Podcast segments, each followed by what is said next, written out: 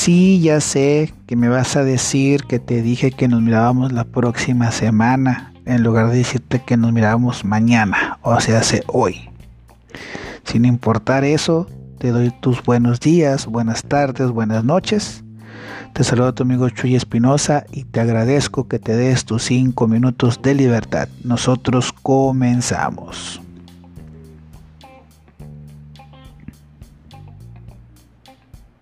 Errores como decirte que te voy a ver la próxima semana cuando te voy a ver esta mañana o más tarde pueden ser desastrosos si la otra persona no está de humor para recibir el mensaje.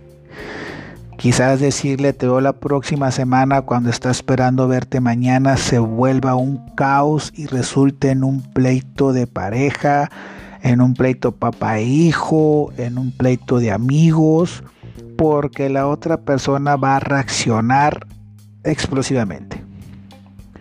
Y es normal. ¿Cuántas veces no hemos nosotros reaccionado así? Oye, ¿cómo que la próxima semana? ¿Y luego qué? ¿No íbamos a ir mañana al cine?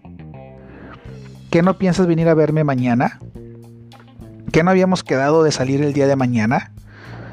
¿Por qué hasta la otra semana? ¿En qué te vas a ocupar? ¿Te suena algo que alguna vez has dicho o te han dicho? Esto pasa porque el humor de cada persona es muy variante. Difícilmente siempre estamos de buenas y siempre estamos pacientes y siempre vamos a tener la tranquilidad de preguntarle si se equivocó o de decir está bien, quizás se equivocó y no hacerla de pedo. No lo sé.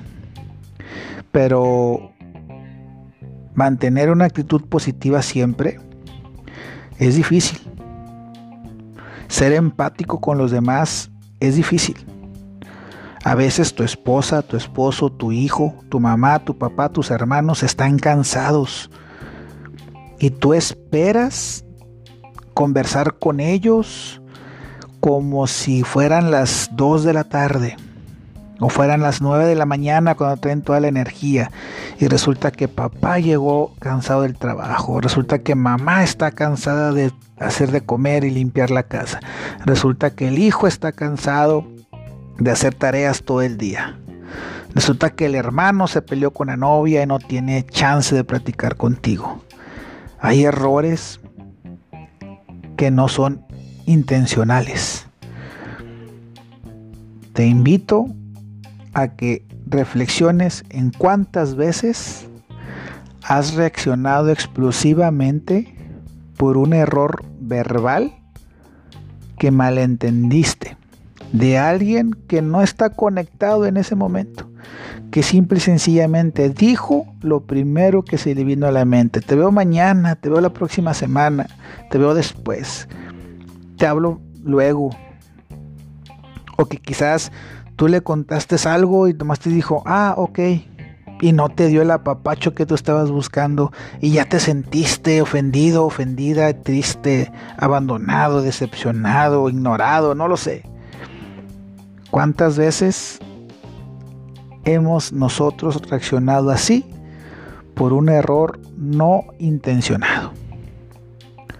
A veces es bueno respirar, no tomarnos las cosas personal y quizás preguntar, oye, ¿y si me pusiste esa atención?